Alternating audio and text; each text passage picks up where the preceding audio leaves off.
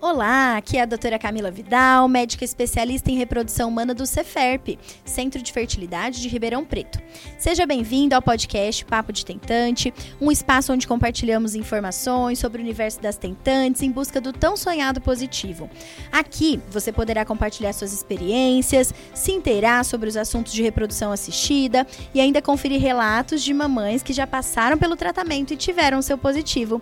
Você também poderá conferir novos episódios 15 quinzenalmente e assistir ao episódio em vídeo pelo YouTube do Ceferp. Vamos ao episódio de hoje? Olá, agora sim! Vamos começar então? Bom, pessoal, bem-vindos a mais um episódio do Papo de Tentante. E hoje estamos de cara nova, né? Então, vou me apresentar. Meu nome é Beatriz Ortega, sou responsável pelo Martim do Ceferp. E por que, que eu tô aqui? Eu peguei o lugar da doutora Camila. Mas na verdade é por um motivo muito especial. Porque hoje é dia do médico. Então hoje, dia 18 de outubro, é considerado dia do médico, né? Que é, em, na verdade, em homenagem ao São Lucas. Então hoje é dia de São Lucas. Ele foi um santo, né? Considerado pela Igreja Católica. E hoje ele é considerado protetor dos médicos. Então, dos médicos. Então é por isso que esse dia é considerado o dia do médico. Então, estou aqui com duas convidadas mais do que especiais para falar um pouquinho sobre a sua trajetória, sobre a sua história, suas motivações. E aqui está a doutora Camila Vidal, que vocês já conhecem. Boa tarde, gente. Estou do outro lado da mesa hoje, né, do podcast. e a doutora Ingrid. Oi, gente. Prazer, Ingrid. A doutora Ingrid acabou de entrar, né, doutora? Aqui é. no CEFERP para fazer parte da nossa equipe. Sim. Seja bem-vinda agora Muito obrigada. Muito obrigada. Ela já estreou com o pé direito na live. É já fez super sucesso, já. então, hoje nós vamos falar um pouquinho sobre trajetória, sobre história, sobre motivação. Então, vamos começar com resumo da trajetória até aqui. Doutora, quer começar? Posso começar. Bom, então, assim... É, na minha família, né? Meu pai é médico, ginecologista. Inclusive, no episódio que vocês fizeram de surpresa para mim, a Ingrid ainda não tava, que eles fizeram um episódio de surpresa do meu aniversário do ano passado. Ah. Falaram para mim que ia gravar um tema, chegou aqui, é parabéns, conta a sua história de vida. então, para quem já ouviu esse episódio, sabe muito do que eu vou falar aqui, né? Mas basicamente, então, meu pai é ginecologista. Então, eu, desde o início, né, acompanhava meu pai, via sempre ele todo de branco, indo trabalhar. Então, sempre tive isso de querer ser médica. A princípio, não só focada na ginecologia. Eu sabia que eu queria ser médica, ponto, né? Mas aí, depois que eu entrei na faculdade, a ginecologia ganhou meu coração. então, foi por inspiração nele. Eu entrei na faculdade direto do terceiro ano, então eu acabei entrando nova, né, na faculdade. Me formei com 23 anos. E foi isso. Acho Mas que é seu isso. pai te motivou carreira? Assim, meu pai me deixou à vontade, né? Assim, lógico que é, acaba que dentro de casa tem aquela coisa, né? Principalmente da família, quando a família começa a ter médico, você começa a escutar, né? Ah, porque ela é a doutorinha do vovô. Ah, porque. então acaba que ele meio que no seu subconsciente vai ficando, né? Mas nunca foi uma coisa assim que, ai, mas será que eu quero mesmo? Na verdade, quando eu era criança, eu até fiz um post sobre isso. Quando eu era criança, eu queria ser professora. Acho que toda criança já quis ser professora, Sim. né? queria ser professora.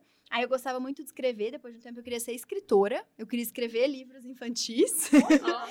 E aí, quando eu decidi, assim, não, eu preciso estudar para alguma coisa vestibular, aí eu decidi fazer medicina mesmo. Então, assim. Infantis o livro, né? Infantis, eu queria livros infantis.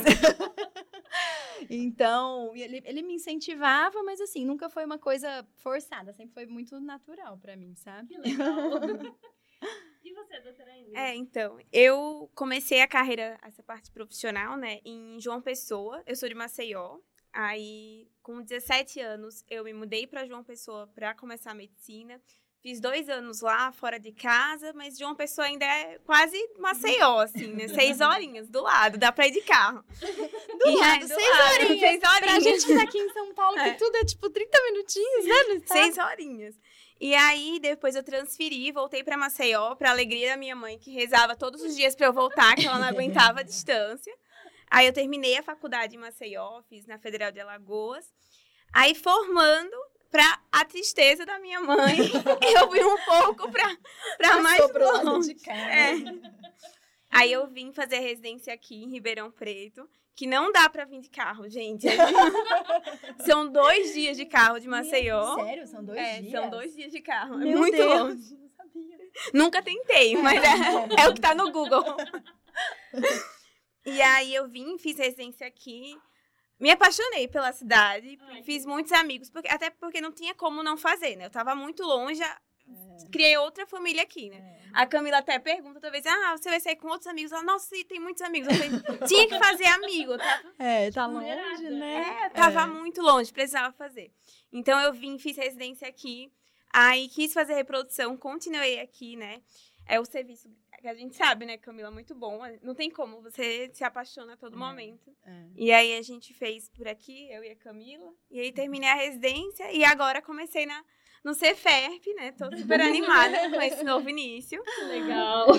E agora que a gente entrou nesse assunto, por que ginecologia? Por que reprodução humana?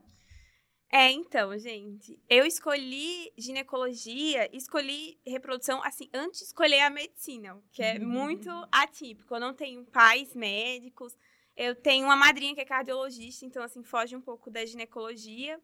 E aí, eu tinha, assim, eu era muito nova, estava na quarta série, uma professora sorteou para um trabalho, e ela sorteou temas e eu fiquei com o sistema reprodutor feminino. E aí, eu peguei, não sei se vocês lembram, o pessoal mais novo não vai lembrar, mas antigamente a gente não tinha muita internet, a gente estudava nas Barstas, né? Tinha É. aquele conjunto de Barstas, não sei se a Bia vai lembrar. Parça, né? É, Você jura? você não sabe? Ah, não, gente. Eu já me sentia velha perto da Ingrid, mas agora você não conhecia a Barça. Gente, era assim, passavam uns, uns rapazes pra vender livros na porta da sua casa. E eles vendiam uma coleção, assim, de uns 20 livros Uma gigantes, assim, enciclopédia, É, uma enciclopédia, né? super grossos. E era, geralmente era por letras, A, B, C, C. Então, qualquer tema que você fosse pesquisar, pela primeira letra do tema, você ia lá no sumário, tipo, sei lá, sistema reprodutor, sei lá, é, reprodutor. Aí você botava R e você pegava e tinha tudo sobre aquilo. Era tipo um Google. esqui- é, Google. era o Google da gente, era a base. e aí eu peguei a base, assim, sistema reprodutor. E aí eu tava vendo o tema, porque eu ia fazer os cartazes com cartolina, né? Que não tinha slide. ia fazer os cartazes. E aí eu vi uma foto da primeira FIV, assim, falando, primeiro bebê de proveta. Tinha tudo isso, assim. E aí eu olhei pra minha mãe e falei, nossa, mãe, que legal isso, eu quero trabalhar com isso. Aí o que que eu faço? E aí a minha mãe falou, olha, você precisa fazer medicina, depois você vai precisar fazer ginecologia. E a minha mãe foi explicando todo o caminho. E aí, desde então, todo mundo perguntava, o que você vai fazer quando, o que você vai fazer quando crescer? Eu falei, ah, primeiro eu vou fazer medicina, depois eu vou fazer ginecologia. Assim, criança, assim. É. Gente. E a minha mãe ficava chocada, porque quando teve a época do vestibular que eu continuei com essa ideia, todo mundo, nossa, mas você foi muito decidida. É realmente isso que você vai fazer, realmente isso E nunca mudou. Desde que você decidiu, Não, você... na época do terceiro ano, eu fiquei com algumas dúvidas. Na época do terceiro ano, eu ficava, gente, será que eu faço? Eu até pensei em fazer publicidade e propaganda. É, Ah! porque eu era meio comunicativa, todo mundo falava, nossa, você vai se dar bem aí. E aí a minha mãe falou, olha, filha, você sempre foi muito decidida. Agora no vestibular você veio com um zilhão de ideias. Pensa bem, o que, que você realmente gosta. E aí, na, na hora de colocar, assim, no papel mesmo, de decidir, eu falei, não, vou fazer o xizinho vou fazer mesmo. medicina mesmo. É, foi um chamado. Que É. bonita. É. Então, depois dessa, a minha é mais normal, gente. Segui o caminho, né? É. Tinha meu pai. Mas assim, entrei, né, na, na faculdade e a primeira especialidade que eu queria fazer na faculdade era neuro. Eu gostei muito, eu tive um professor de neuro fantástico, assim, e a neuro, eu sou uma pessoa muito prática, muito sistemática, né? E a neuro, ela acaba sendo muito assim, né? Você, você consegue entender muita coisa, né, dentro, da neuro. Então, ah, não, vou fazer neuro e tudo. Só que aí, conversando com meu pai, aí eu acho que ele teve uma certa influência, viu? Aí eu acho que não foi só um comentário, assim. Ah, Porque ele falou: olha, minha filha, pensa bem, né? Porque a neuro é, é uma, uma parte boa, mas pensa no, no, no perfil de pacientes, né? Que você vai lidar o perfil de casos, é mais difícil, nem sempre você consegue ser tão resolutivo, infelizmente, né? Então, pensa se é o seu perfil mesmo. E aí eu fiquei, é, realmente, né? Talvez não, não me encaixe no meu perfil. E aí eu fiquei em dúvida entre fazer GO e fazer pediatria, que eu sempre amei, eu, eu amo criança, amava a parte da pediatria.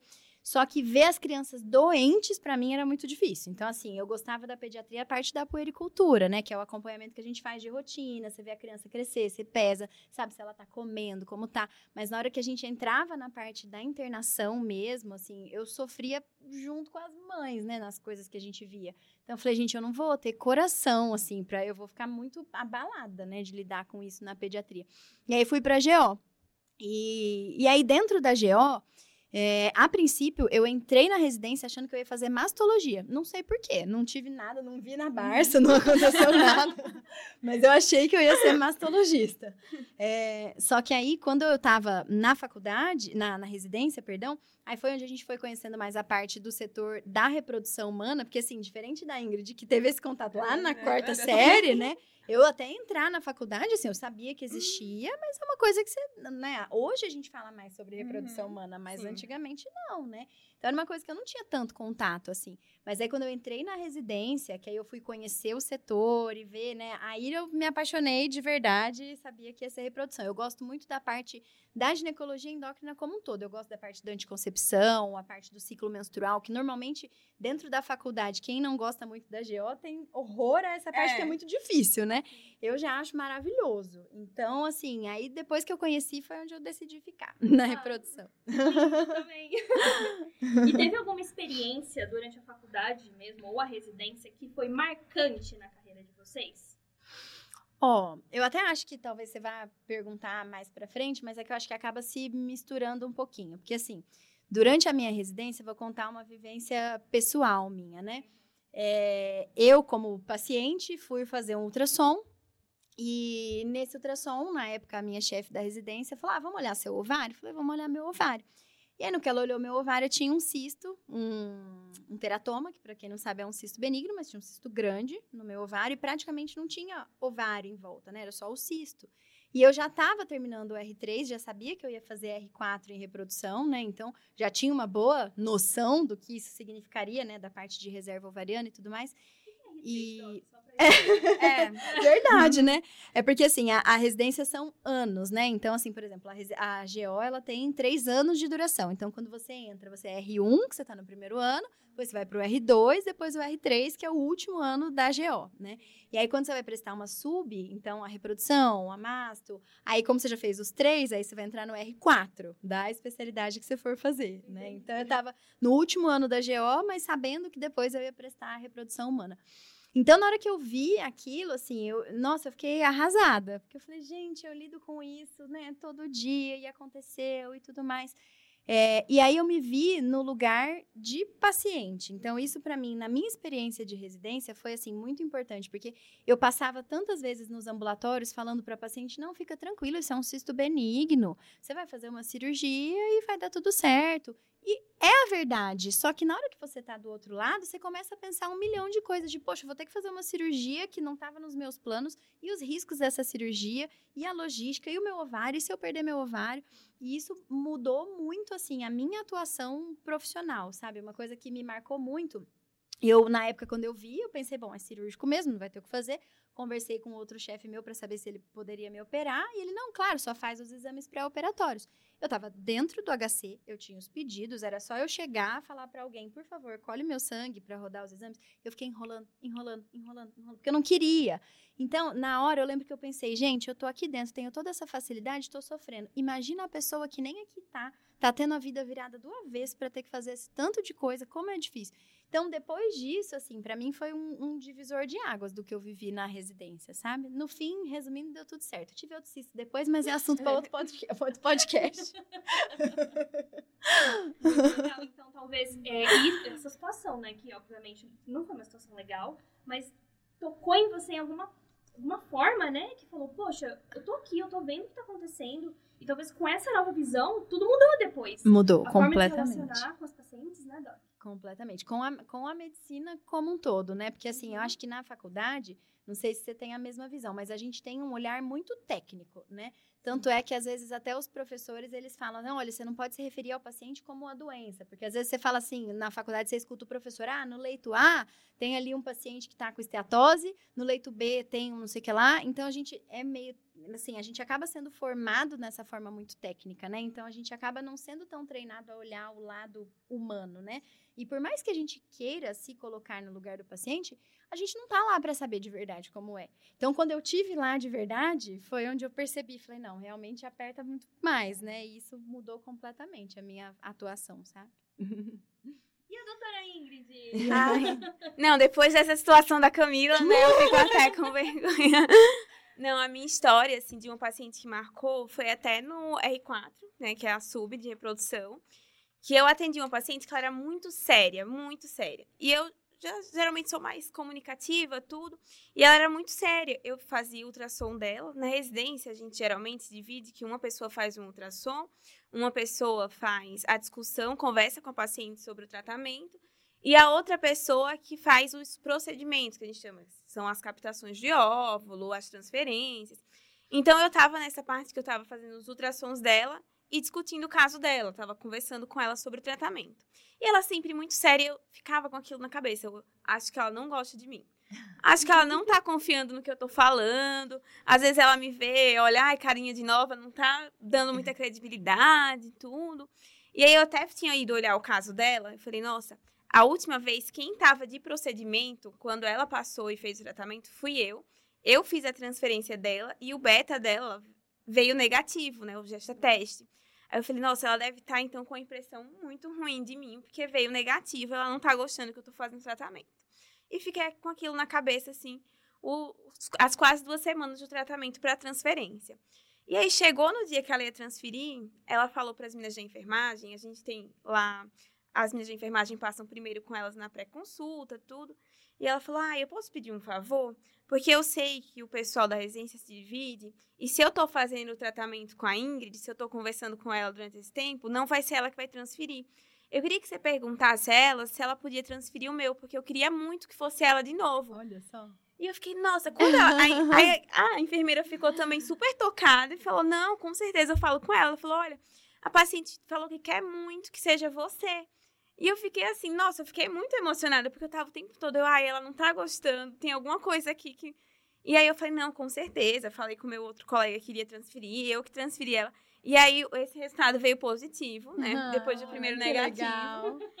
E aí eu fiquei, nossa, eu fiquei super feliz. E eu ficava checando, assim, se ela já tinha colhido o exame o tempo todo. Porque eu passei os 15 dias que ela ia colher esse beta rezando. Com ela, né? junto Na oração, é. Foi, eu fiquei, nossa, super tocada. Isso é pra gente, inclusive, ver, né, que o, igual a Doc sempre fala, o resultado a gente não consegue garantir, né, Doc? Mas a experiência, então, toda a jornada é muito importante. É. Vocês podem falar muito melhor que eu sobre isso.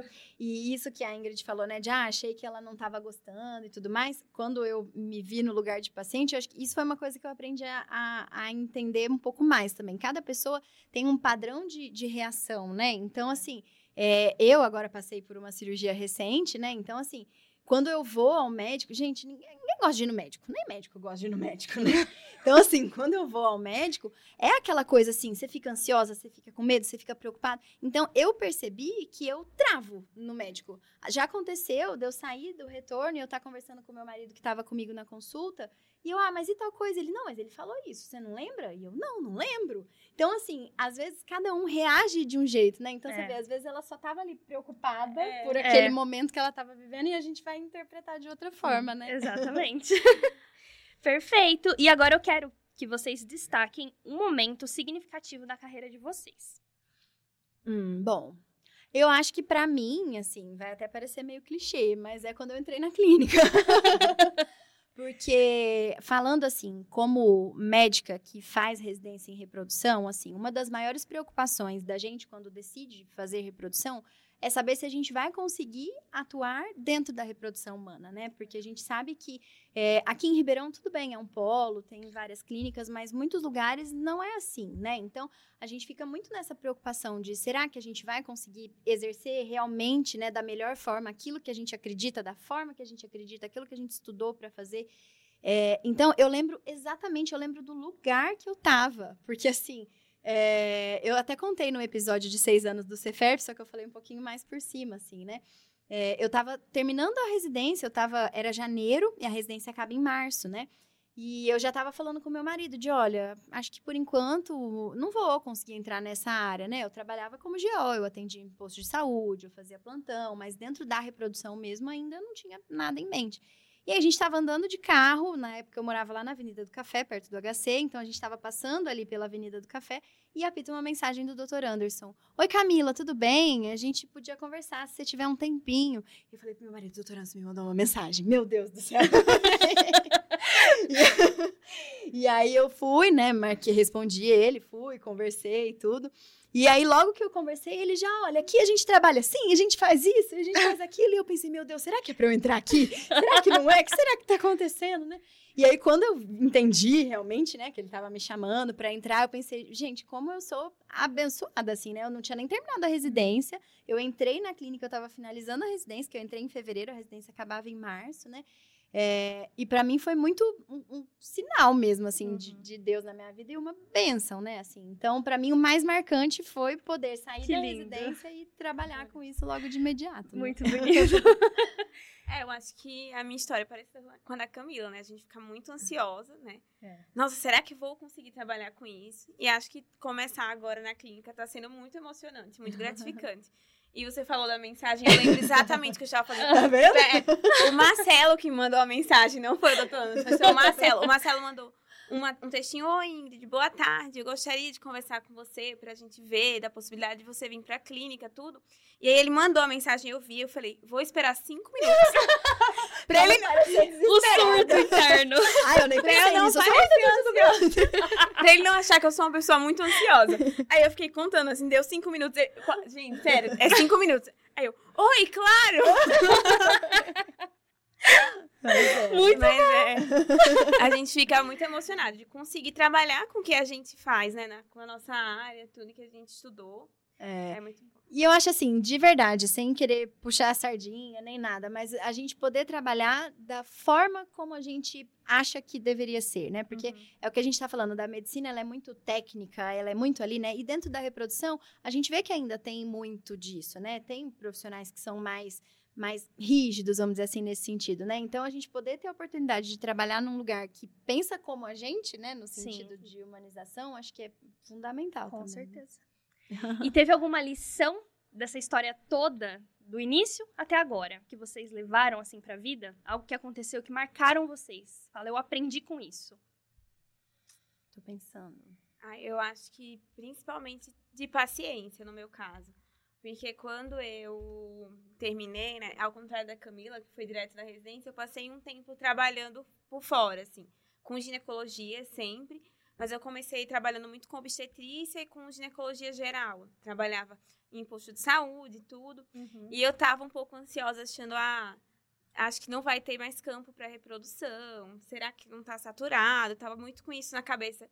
E estava muito preocupada. Então, eu acho que às vezes a gente dá tempo ao tempo, né? Ser mais paciente, que as coisas elas vão se encaixando. E acho que veio no tempo certo. Acho que eu precisava seguir esse caminho, precisava trabalhar um pouco também com a ginecologia geral. Foi uhum. algo que me engrandeceu muito. Eu passei um tempo num, num postinho aqui na cidade próxima de Ribeirão. E o pessoal é muito agradecido, assim, porque estava há um tempo sem ginecologista. Então, eu consegui organizar um pouco a demanda da população. Eu acho que as coisas têm seu tempo para acontecer. Eu acho que às vezes a gente tem que ser mais paciente. E até trazendo um pouco para as pacientes, né? Que é isso, paciência, a gente precisa, né? A vida, ela, ela tem os tempos dela de acontecer. Exatamente. É, ainda tô pensando, viu? é que enquanto ela tava falando, eu vi aqui que a, a Fabiana comentou, né? E eu, eu vou ler o comentário dela que eu tava acompanhando também. E eu, o que eu levei de lição é mais ou menos isso. Porque ela colocou assim: o que me deixou muito mal foram as estatísticas apresentadas pelo médico, um percentual tão baixo de engravidar na minha idade, 45 anos. Fiz a minha consulta no Ceferp, aí cortou o comentário, então eu não, não entendi muito bem a, a continuidade, mas ela colocou: o médico me deu 5% de chances de engravidar e saí muito desanimada. E assim, o que ficou de lição para mim, o que eu senti que mudou desde quando eu fiz a residência e até a, a minha vivência hoje, né? Assim, Na residência, a gente sai muito cientista, né? A gente sai muito técnico, a estatística é essa, funciona desse jeito e a gente tem que fazer dessa forma, assim, se for para dar certo.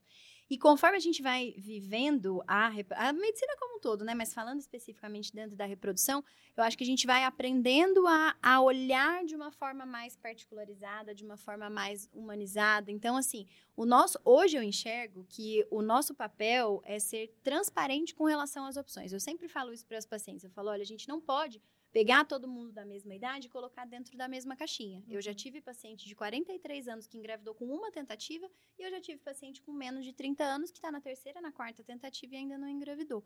Então, eu acho que essa vivência, ela vai trazendo para nós a, a, lição da gente, do nosso papel, que o nosso papel é ser transparente de aconselhar. Olha, os caminhos são esses, a gente pode ter isso de bom, isso de ruim nesse caminho, mas uma vez que a gente escolheu o caminho, a gente vai estar tá junto. Então, acho que a questão que mais me ensinou é no sentido de ser transparente, mas da gente também deixar um pouco de lado essa medicina mais, mais rígida que é ensinada para a gente na faculdade, onde o médico sabe o que é melhor e a paciente não sabe, a paciente tem é. que acatar. Na verdade, não. Na verdade, o médico tem o conhecimento estatístico, mas é a paciente que sabe o que dói na vida dela, né? uhum. né? Essa é uma coisa que eu sempre falo também para as pacientes que estão em dúvida entre ah, usar óvulo próprio e usar óvulo de doador. Eu falo, olha, eu posso aconselhar como clínica, eu posso falar de chances, mas o impacto dessa decisão do ponto de vista pessoal, ele é totalmente particular. Então, eu tive pacientes que nem quiseram tentar com o óvulo próprio para já aumentar a estatística, e eu tive pacientes que falaram: enquanto eu tiver óvulo, eu quero continuar tentando com os meus próprios óvulos. Então, essa para mim foi a maior lição nesse período, assim, exercendo a reprodução, sabe? O quanto a gente tem que estar. Tá ao lado da paciente como uma forma de aconselhamento, né? Perfeito. Mas mudar a forma um pouquinho de exercer. Né? E se vocês pudessem dar um conselho, então, para futuros médicos que queiram se especializar na área de reprodução, qual seria? então acho que eu vou começar. Já tá... Porque eu acho que seria mais ou menos esse do que eu tô falando. Assim, lógico, saindo do lugar comum, do tipo, estudem bastante, procurem uma boa formação, que eu acho que já é meio para qualquer profissão, né? Uhum. Para qualquer área dentro da medicina. Mas eu acho que é isso, assim, é a gente entender que a gente está lidando com uma área que envolve sonho, envolve um planejamento de vida, envolve muita questão pessoal e muito que às vezes impacta na vida da paciente de uma forma que a gente nem consegue medir. Então, assim, o quanto impacta dela ir no aniversário dos, dos filhinhos, dos amigos, enquanto ela não engravidou, de todo mundo perguntar para ela, de, ah, mas quando vocês vão engravidar? E ela já está tentando há um tempão, né? De ficar nessa cobrança. E eu acho que a gente, quando vai buscar essa formação, a gente tem que cada vez mais ter clareza disso, para a gente tentar olhar para esse outro lado desde o primeiro momento que a gente começa a, a trabalhar com reprodução. Então, assim, para mim foi uma coisa que veio como lição, então que se eu pudesse deixar, para mim o que eu mais cresci até hoje dentro da minha profissão foi isso. Perfeito. Ah, gente, depois de tudo que a Camila falou, né? Falou tudo, né? Eu acho que ela já Perfeito. então, eu tenho uma pergunta muito fofa. Ah, Vamos falar de gratidão. O que mais é gratificante na sua profissão? Ah, então vou começar, né? Já que a Camila, já que a Camila roubou todo o brilho. Tô brincando. Gente, eu acho que uma coisa que para mim é muito gratificante, eu acho que é sobre tempo, principalmente. Eu acho que a reprodução ela trabalha muito com tempo. E eu acho que o tempo é muitas vezes muito ingrato com as mulheres, né? A gente chega é, em algum momento muito jovem descobre que a gente já tem todos os óvulos e que a gente só vai perdendo ele ao longo do caminho, é. eu acho que isso faz a gente refletir sobre tempo, o tempo todo, né? E eu acho que a reprodução, ela permite a gente tanto a viver outras coisas, porque antes, antes de existir nessa possibilidade, as mulheres, elas, elas tinham uma idade muito fixa. Até ali, você pode realizar o seu sonho de ser mãe, e muitas vezes isso é muito dificulta a competição no mercado de trabalho. Se você quer ah, eu quero outras coisas também. Eu quero ser médica, advogada, e, o que for. E aí você fala, nossa, não, para os homens, eles têm ali tempo para fazer mil cursos antes de começar a realizar esse sonho da paternidade, mas eu não. Então eu vou abrir mão desse outro sonho para ser mãe. Então eu acho que a reprodução, ela nos permite, eu sou grata porque a gente consegue dar tempo, a gente consegue trabalhar o tempo todo com tempo. E isso permite às mulheres, né, a ter a realizar os sonhos dela, sem deixar de lado esse sonho que é tão bonito, né? Nossa, que é a muito forte isso, Não né? é? Agora foi ela que roubou minha resposta. Concordo, achei maravilhoso. Não, Vou realmente. lev- não é? Vou levar pra minha vida essa reflexão de realmente, né? A gente pode ajudar a pessoa a ter tempo de tomar uma decisão. E acho que você me tocou até como paciente, agora Ah. com um ovário só. realmente. Agenda consulta. então, vou marcar. E só complementando, não especificamente sobre a gratidão, mas eu vi que a, a Fabiana respondeu, né? Ela colocou, realmente, é uma área que literalmente pode fazer uma mulher se sentir um nada com prazo de validade vencido, que é o que você está falando, né? Eu, me marcou muito uma paciente que eu atendi, ela entrou no consultório e ela falou assim, olha, doutora, eu não aguento mais ouvir que a minha idade está muito avançada, que os meus óvulos não estão bons, que a minha reserva está baixa. Eu já sei de tudo isso. Eu estou cansada do- de ouvir esse tipo de explicação. O que, que eu posso fazer? E aí, assim, é- realmente, né, é muito desgastante pra gente, como mulher, principalmente, né, passar por tudo isso. E aí a gente foi conversando ali, falando sobre as, as possibilidades, decidimos a estratégia, a princípio, de tentar estimular o ovário, entendendo ali, né, o custo-benefício que a gente teria no caminho. E aí acabou, assim, resumindo esse caso especificamente, a gente tentou, não teve sucesso, discutimos ali algumas estratégias e na sequência ela falou: não, tudo bem, como funciona com óvulo de doadora? Então, às vezes, a gente precisa de, de tempo. Isso foi uma coisa também que eu, que eu aprendi, voltando à questão da lição, né? É, a gente tem o nosso tempo para digerir as, as informações, a gente tem que ter a nossa sensação. Uma vez uma paciente perguntou para mim qual é o momento de desistir. E eu falei: olha, na minha opinião, o momento de desistir é quando você consegue olhar para essa decisão e sentir paz no seu coração. Se você sentir paz dizendo: olha, eu fiz tudo que está ao meu alcance, tá tudo bem, se isso for tranquilo para você. E se você mudar de ideia depois, tá tudo bem. Então é a mesma coisa com relação a isso. É, A cada um tem o seu limite de falar: olha, eu fiz tudo que estava ao meu alcance até aqui. O que, que eu vou Uhum. fazer dali em diante, né? Uhum. Então, foge um pouquinho dessa questão da gratidão, mas falando sobre essa questão de lições e entrando né, no comentário da Fabi, achei válido a gente lembrar. Ai, lindo. então, pra encerrar o nosso episódio, que foi muito legal, eu queria que vocês contassem. Vocês lembram do primeiro ultrassom de vocês? eu lembro. Conta pra gente. Eu lembro, eu acho que eu já até contei em algum dos podcasts. Uhum, eu nunca esqueci. É, porque a gente brinca que todo mundo que entra no Cefep passa por um trote, como se fosse um ritual de iniciação, assim, o seu tá chegando. Mas eu era recém-chegada na clínica, né? Fui fazer um ultrassom de uma paciente que tinha engravidado. E foi meu primeiro ultrassom de neném lá na clínica, né? Que a gente chama de ultrassom de beta. E aí passei ultrassom, o doutor Jorge estava comigo me acompanhando, porque quando entra o médico até ele pegar a conduta do lugar ali, né? Tem sempre alguém do lugar junto para acompanhar, orientar. E aí passei ultrassom, tinha lá um saquinho gestacional, dois saquinhos gestacionais, três saquinhos gestacionais. Gente, é raríssimo trigêmeos, né, na reprodução. Mas tinha que ser comigo no meu primeiro ultrassom, lógico, né? E aí, pra eu dar a notícia pra ela de, olha, tem três. E num primeiro momento ela ficou super chocada. De, meu Deus, três, e agora? O que, que a gente vai fazer, né? E aí eu fiquei naquela de, gente, eu tô chegando agora, eu não sei como é que as pessoas reagem aqui. Eu olhava o doutor Jorge, olhava pra paciente. Mas no fim deu tudo certo, Que ficou bom. tudo bem. A gravidez evoluiu maravilhosa. São três crianças lindas, nasceram os três. Mas não tem como não lembrar do meu É. primeiro ultrassom de neném. Não, o seu até eu não esqueci. É, então. Foi doutora. Gente, eu confesso que eu não lembro. Mas é porque, como eu falei, né, na residência, a gente é porque A gente é, roda a muito, gente né? roda. Então, o meu primeiro ultrassom de beta não tinha sido eu que tinha transferido. É. Eu não conhecia a paciente, eu não tinha feito o tratamento dela, né? Aham. Tinha sido os outros residentes. Então, eu tava conhecendo ela ali.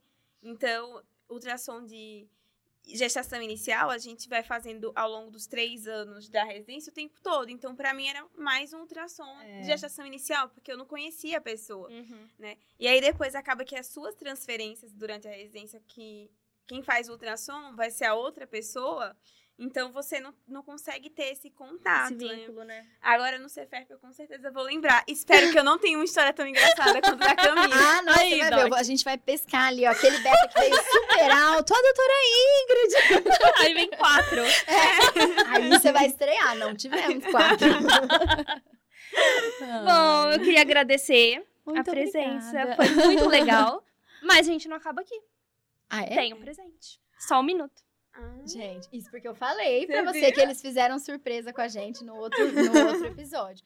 Gente, isso realmente não foi combinado. Estamos nós duas aqui é, não sei o que, esperando que é. ao vivo, sem saber o que vai acontecer. Ai, gente, mas fiquei muito feliz. Foi muito bom poder compartilhar um pouquinho, né, Ah, dessa, legal. dessa parte. É muito gostoso lembrar, né, da, da trajetória, de tudo. E tem muita coisa que eu tô conhecendo sim É. agora, né? Temos presente. Ah, Ah, meu Deus.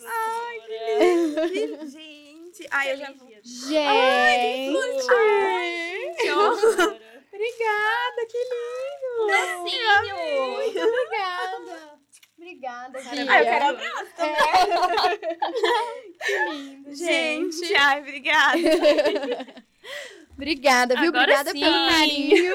Obrigada por todos vocês que estão acompanhando a gente, por todo mundo do Ceferp que permite, né, que a gente exerça da melhor forma, né, a nossa profissão que a gente ama tanto todos que é os muito dias. lindo e muito especial. Obrigada. Ai, gente, Obrigada. obrigada. Bom, agora nós encerramos esse episódio da melhor forma possível. Eu queria agradecer a todo mundo, quem tá em live agora, né? E quem tá assistindo o vídeo gravado também. E até a próxima, então. Tchau, tchau, gente. Tchau, gente. Obrigada por assistir ao Papo de Tentante. Para enviar seu relato, dúvida ou sugestão, mande um e-mail para papodetentante@ceferp.com.br. Aproveite e acompanhe o Ceferp no Instagram e no YouTube para ficar por dentro das novidades. O conteúdo deste podcast é meramente informativo e não substitui uma consulta com um médico especialista. Te vejo no próximo episódio. Até lá!